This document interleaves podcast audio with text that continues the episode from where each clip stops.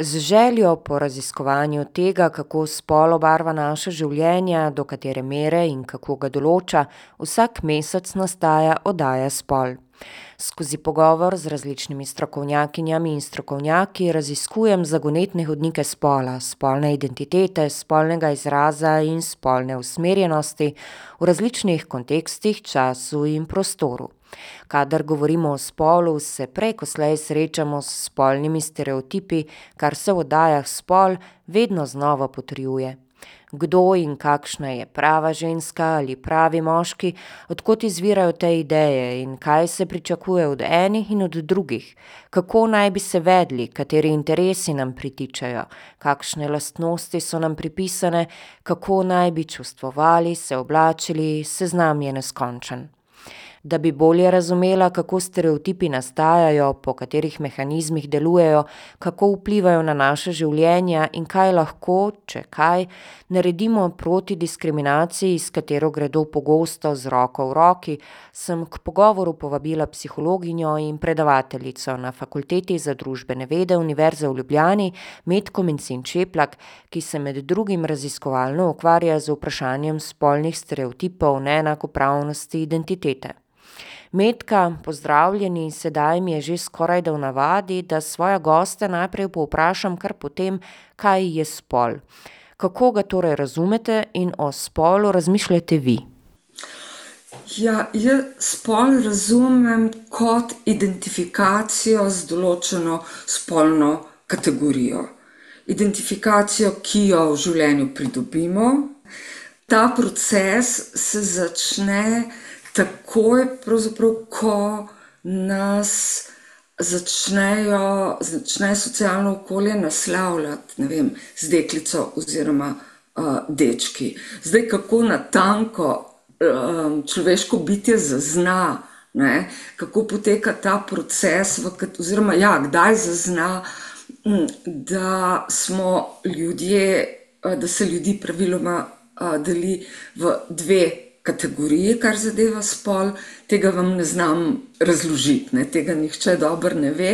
Obstaja pa seveda cela, vrsta teorij, kako ta identifikacija poteka, in ena je pač tudi psihoanalitska, ne.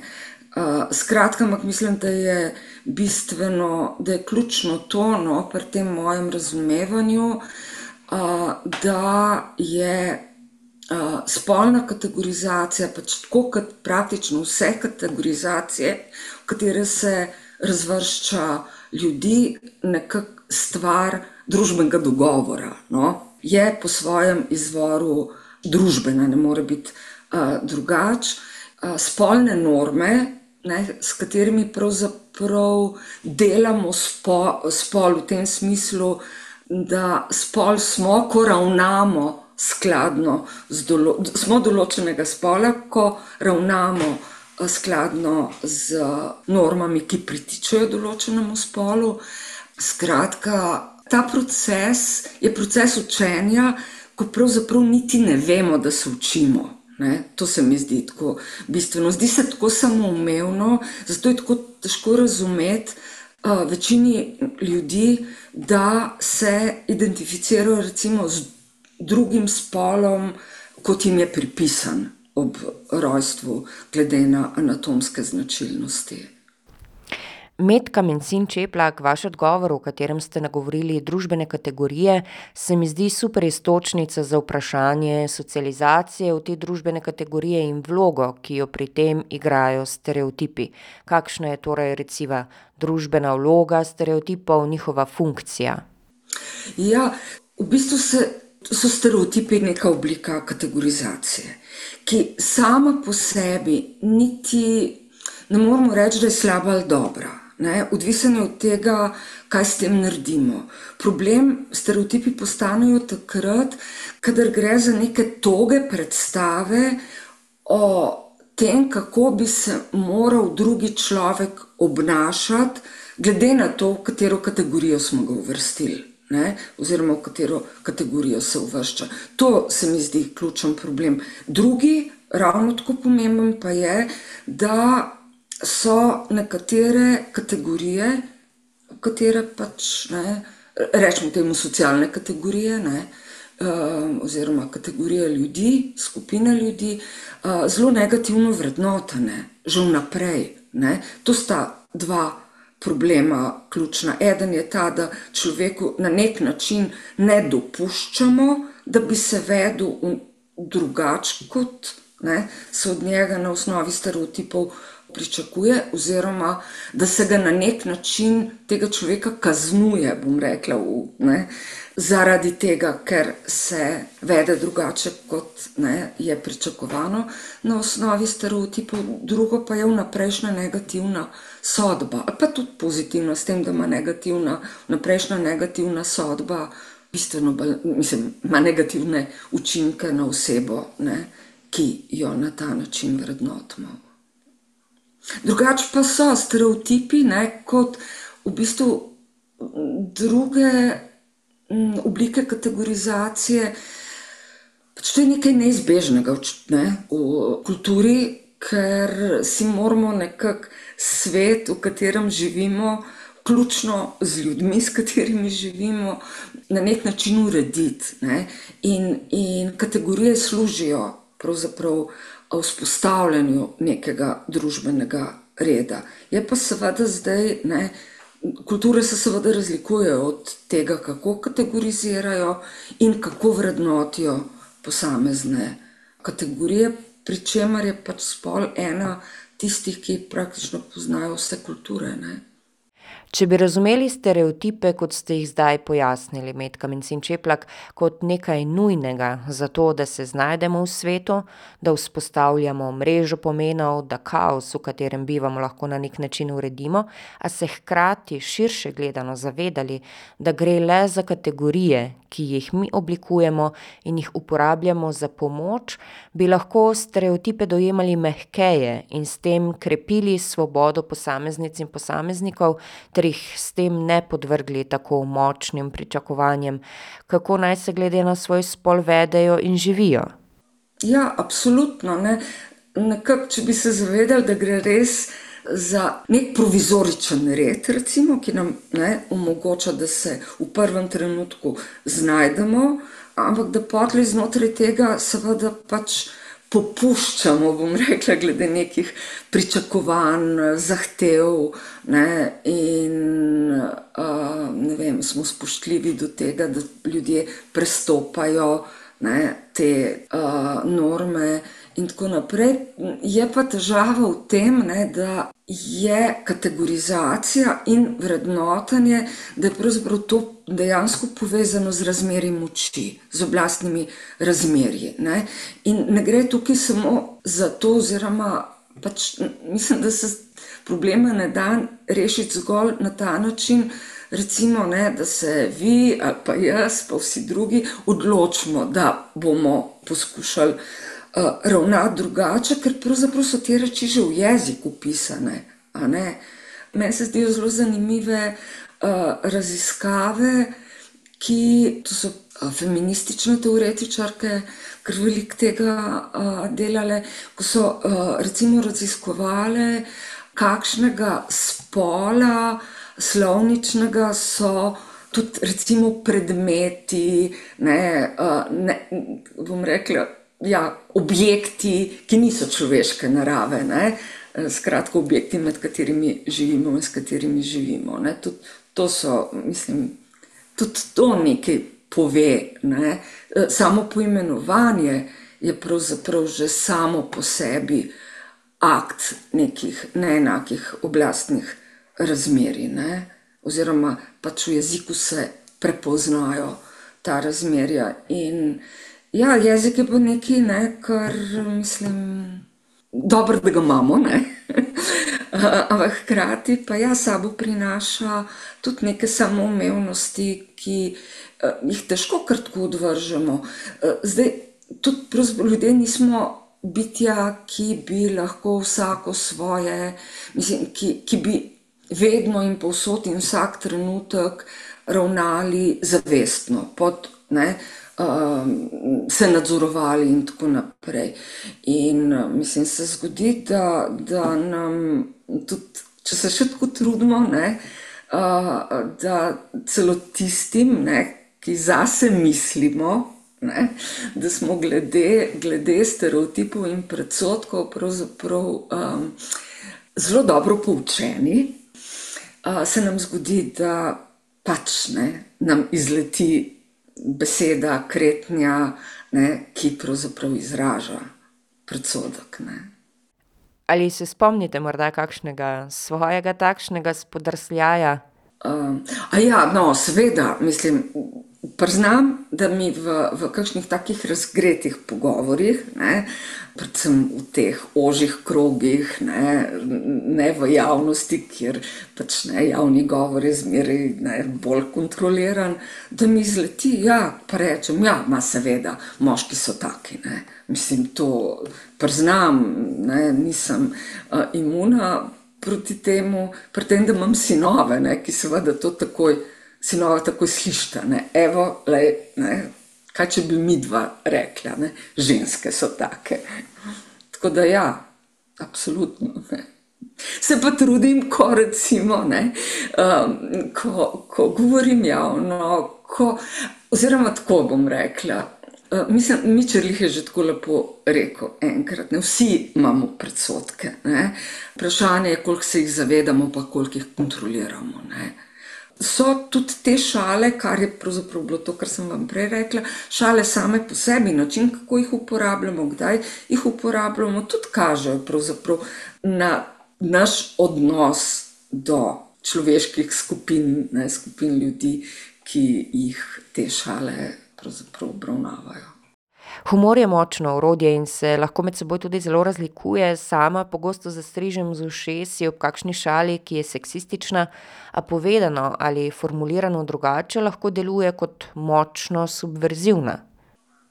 Ja, točno to imate prav, ne. Pravzaprav ja, že to ista povedana na različen, na drugačen način je lahko subverzivna, ne.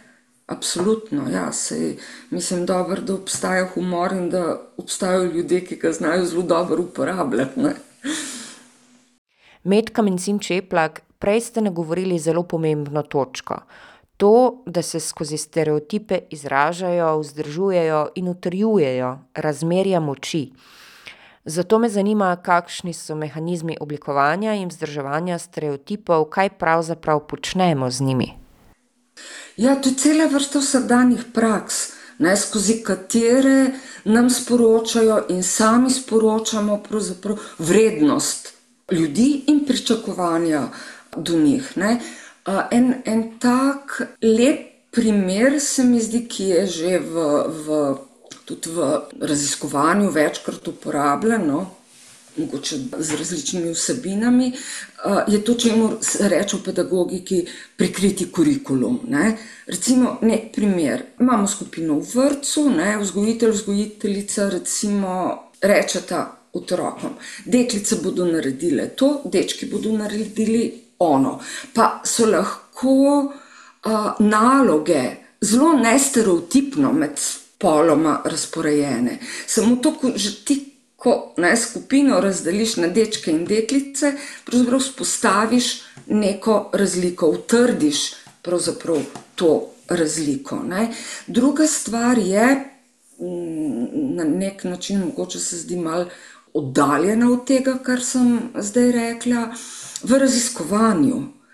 Meni je bilo zelo všeč, ko je ena skupina feminističnih psihologinj poudarila en problem, ki nastopi, ne, vselej, kadar kot neodvisno variablo vzamemo spol v raziskovanju. Kaj s tem delamo? Ko primerjamo, ne, odgovore žensk in odgovore moških, pa če zdaj govorim samo o moških in ženskah, ker še zmeraj živimo v svetu, za katerega je značilna, no, binarna, binarno spolno razlikovanje, ne. Skratka, to nas pravzaprav sili, da iščemo razlike, ne.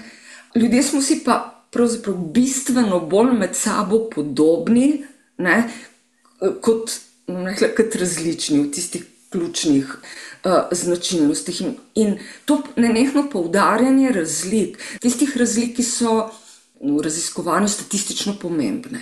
statistika nam nikoli ne da odgovora, kako je ta razlika v dejanskem življenju pomembna, oziroma kako se v dejanskem življenju izraža.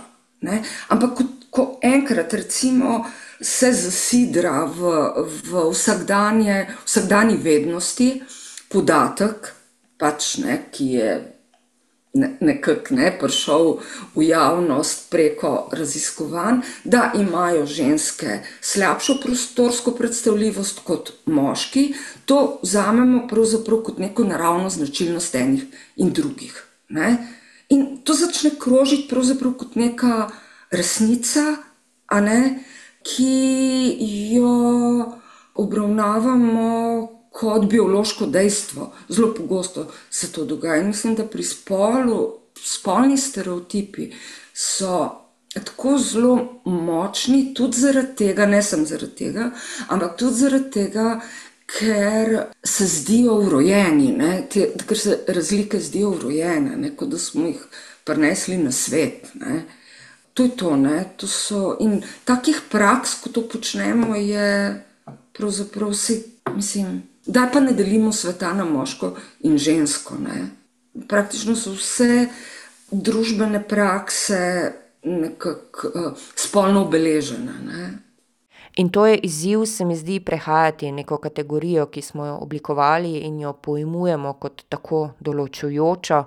Spomnila sem se na Simone de Beauvoir in njen znameniti stavek: Ženska se ne rodiš, ženska postaneš in pa na sogovornico pretekle oddaje Spol, ki se ukvarja z vodenjem organizacij in timov in je izpostavila, da opaža, da so nekateri spolni stereotipi resnični, a da se ji zdi, da predvsem zato, ker smo v njih vzgojeni. Ja, pa. Pa tako je, ne? smo vzgojeni, pričakujemo od drugega, da bo tako ravnal, in se pravzaprav ljudje temu pogosto nezavedno prilagodimo. Ne? Zato, ker je na nek način, vsaj kratkoročno, laže na ta način, nekako bom rekla, pricos. Ne? Zdaj, tako, tudi, lejte, če drži, ne, ne vem, da statistično več žensk, ne vem, več žensk počne nekaj kot moških, ne, moramo vedeti, da to, da to velja samo za velika števila. Da pravzaprav s tem nimamo kaj početi, ko imamo pred sabo konkretno osebo. Ti ne moreš reči, ja, je zato, ker je pa ženska, bo pa ravnala tako. Ne? Ker se te razlike pokažejo samo v teh velikih številih. Na osnovi tega statističnih podatkov ne moremo sklepati na ravnanje konkretnega posameznika oziroma posameznice. Ne. Tukaj mislim, predvsem, ker ste omenili vodenje, ne, je, je to mi asociacija na zaposlovanje. Uh, govorim o tem, ne, da je nevarno, recimo, ne, če oseba, ki ima glavno besedo pri tem, ne, koga uh, zaposliti, uh, ravna oziroma se odloča na osnovi stereotipa. Ne. Ker ti imaš pred sabo konkretno osebo. In ta konkretna oseba ima neke specifične sposobnosti, neke specifične veščine, neke specifične lastnosti, ne, ki bi jih, ne vem, dober zaposlovalec, zaposlovalka morala upoštevati, ne pa ravnati po stereotipu. Ne. Je pa res, da so, če že govorimo o zaposlovanju, ne, seveda imamo tukaj tudi ena situacija, ne, za katero dobro vemo, ne, da je zelo spolno obeležena, to je skrb za družinske člane in članice. Ne. Dejstvo je, ne, da naš svet, mislim, imamo tudi kljub recimo, zakonu, ki omogoča, vem, ne, da si starša delita skrb za otroka enakomerno, ne, še vedno pač ženske večinoma prevzemajo to vlogo uh, skrbnice uh, družinskih članov, kadar ti uh, rabijo pomoč. Ampak spet, ne, mislim. Razumem zaposlovalca, ki reče, ja, bo šla na porodniško, ne, pa bomo imeli težave, in tako naprej. Ampak ravno tako moški le gre na porodniško, ne. čeprav je manj, manjša verjetnost. Večja ali manjša verjetnost še ne pomeni, ne, da, da se bo nekaj zgodilo, pa neki konkretni osebi. In no, ko že govorim o tem, ne, se mi zdi zelo pomembno, da se sprejema tudi zakonodaja, čeprav ne, je na nek način pred prakso. No, ne, zakonodaja, ki omogoča, pravzaprav pa predpostavlja uh, in omogoča ja, tudi te delitev dela, ki je lahko enakomerno razporejena med moške in ženske. Ne. Ponavadi je prav skrbstveno delo pomembna točka, kadar govorimo o neenakopravnosti med spoloma in ki je močen stereotip, ki vpliva na življenja posameznic in posameznikov. Kako torej stereotipi učinkujejo na življenja posameznic, posameznikov? Nagovorili ste, da se izražajo na večjih številkah, da gre seveda za statistiko in da od ljudi pričakujemo takšno obnašanje le, če sami živimo v skladu in verjamemo stereotipom ter jih ne problematiziramo. Ker poučujete tudi predmet, ki nosi ime identitete, ki se posveča subjektivizaciji, me zanima, kako stereotipi torej vplivajo na razvoj identitete, na razumevanje samega sebe. Ubiramo pravzaprav različne poti. Ne? In uh, dogaja se, da v različnih družbenih okoliščinah, socialnih okoliščinah, spol, kakor ali pa spolno identiteto, ali pa odnos do spolnih norm izražamo drugače. Recimo, so neki prostori, v katerih pravzaprav se počutimo varne, bom rekla, ne? in nekako ni pomembno. Pravzaprav, kakšnega spola sem. So pa, so pa prostori, za katere vemo, recimo, zdaj bom pač rekla, da so mizogini, in nas to navdaja z eno, lahko z neko hudo negotovostjo. Ne? Že ko preden vstopimo v ta prostor in ko delujemo v tem prostoru. In seveda to zbuja neko nelagodje, negotovost in tako naprej. In se lahko zgodi, da se prav zaradi tega nekako stereotip potrdi. Že kar nekaj časa nazaj je pri meni uh, delal diplomsko nalogo pač znan slovenski šahist, ki je a, analiziral položaj šahistk in stereotipe do šahistk, in se mi je zdel tako zelo dober, ko je poudaril, da šahistke. Oziroma, pač izpostavil predpostavko, da šahistke bremeni strah pred izpolnitvijo uh, stereotipa zakaj gre. Ne? Ko ženske vstopajo v neke prostore, ki so bili pač tradicionalno uh, rezervirani za moške, se lahko, ne, ni vsaka, ampak lahko se zgodi, da jih pri tem vstopanju v te prostore blokira strah, da se bo potrdil stereotip, stereotip da ženske za to, v to področje ne sodijo. Na nek način nas ta strah, da se bo stereotip potrdil, lahko blokira v naši nameri, da bi prestopali meje, ki so z normami določene um, različnim spolom. Oziroma, da bi prestopili spolne norme in prostore, ne, namenjene ženskam, recimo, tako če metaforično rečem. Med vašim odgovorom sem se spomnila na eno osebno anekdoto, ki pokaže, kako lahko stereotipi vplivajo na dojemanje sebe, pa jo bom kar delila. V času študija smo na predavanjih profesorice Milice Antič Gaber izvedli neke vrste eksperiment. Vse študentke in študenti v predavalnici smo morali napisati deset kategorij, s katerimi se identificiramo, in ko smo jih med seboj delili, sem povsem presenečena, celo šokirana, opazila, da sem bila edina študentka ženskega spola, ki je kot eno izmed identitetnih kategorij navedla, da sem človek. Medtem ko so moški kolegi to kategorijo navedli brez izjeme. To pa je in to na sociologiji? To, to pa je, to, to je pa zdaj tudi mene presenetilo. Ja. Ampak to kaže na to, v bistvu, ne, da, da mislim, na nek način rekla, tako, da ima sem ženske spol. Ja, to, kar Simon de Beauvoir pravi, ne? moški so univerzalni, ne? univerzalni ljudje, ne? Ženske smo pa ženske. Ne? Mislim, neverjetno. Ma, to, to je mogoče najlepši primer, lepši primer od tistih, ki sem jih jaz prej navajala, kako to deluje. Ne? To je res dober primer. Ja. Pred koncem pogovora bi rada nagovorila še dve točke. In sicer prva je dilema, s katero se v oblikovanju oddaje spol srečujem tudi sama. Po eni strani se mi zdi, da je pomembno in nujno opozarjati na družbene neenakopravnosti, neenakosti, izpostavljati problematičnost družbenih praks, razmerij moči, diskriminacije, stereotipov, dihotomij. Po drugi strani pa se mi zdi, da prav z izpostavljanjem teh kategorij te še utrjujemo, utrjujemo rabo dihotomnega, spolno specifičnega jezika, dajemo gorivo za to, da se govori o moških in ženskah kot jasnih kategorijah, in me zanima, kako se vi soočate s tenzijo, ki je prisotna v tej dilemi. Če ukinemo, bom rekla, ta uh, spol, ne, kot pač eno od variabel, potem bomo izgubili tudi v pogledu strukturne razlike. To je tako, kot ne vem, so najtemnopolti v Združenih državah opozarjajo na barno slepost. Ne?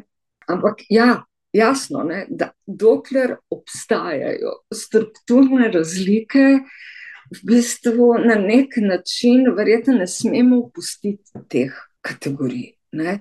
Ja, je pa seveda, kot pravite, res. Ne? Da jih utrjujemo. Jaz mislim, da je rešitev na tanko v tem, no, da, da rečemo, da ja, to so strukturne razlike. Ne? Pogledamo, kaj se dogaja v družbi, zato da ne vem, se neka taka nesorazmerja pojavljajo spet ne, na ravni velikih števil. Da pa hkrati eh, tako, nekak, se vse čas zavedamo, da to, o čemer govorimo, ne zadeva konkretne ženske in konkretnega moškega. Lahko ene ja, ene ne, ampak mi ne vemo, ne, kdo sodi kam. Ne. Tako da jaz bi rekla, da je to. Je absolutno, to je, to je tudi problem identitetnih politik. Ne. Ko ja, ne, neka izkušnja. Diskriminacije, izkoriščanja, nepravičnosti, in tako naprej, te poveže na osnovi pač nekega identitetnega določila, spole, spolne usmerjenosti. Uh, recimo, in te povežo neko tudi politično skupino, lahko, a ne. In cilj teh bojev je odpraviti razlike, odpraviti to prisilno identifikacijo, ne? ampak hkrati, ja, hkrati jo pa sam uporabljaš ne? za, za te. Boje. Jaz mislim, da ni, drugega, da, da ni druge rešitve, kot zavedati se tega protislovja. No. Mislim, jaz ne znam drugega odgovora dati. Ne. No, in za konec me še, Medka Mencin Čeplak, zanima, kaj je tisto, kar lahko vsak izmed nas v svojem življenju in vsak dan prispeva k temu, da stereotipom odvzamemo nekaj teže. V osnovi to, ne, da nastopamo v razmerju z drugim, v odnosu z drugim, oziroma do drugega, kot nekoga, ki je nam enak enako v tem človeškem smislu. Pač z vsem dolžnim spoštovanjem, in da tudi, ja, ne, da se pustimo. Da dovolimo, da nas preseneti. Ne? Tako nekaj, ne vem, to se mi zdi ključno. No? Da se poskušamo zavedati, da so naše sodbe, sploh tiste vnaprejšnje presoje, lahko napačne. Ne? In pač ja, obravnava drugega kot enakega. Ne? Z željo, da bi drug drugega obravnavali enakopravno in kot sočloveka s specifičnimi osebnimi lastnostmi in sposobnostmi, ter ne na podlagi stereotipov, zaključujemo današnjo oddajo Spol. Nika Škof sem tokrat o zagatah spolnih stereotipov govorila s psihologinjo in visokošolsko učiteljico Metko Mencin Čeplak. Oddaji lahko ponovno prisluhnete na domači spletni strani Radia Agora 105,5 3x2 v agora.at.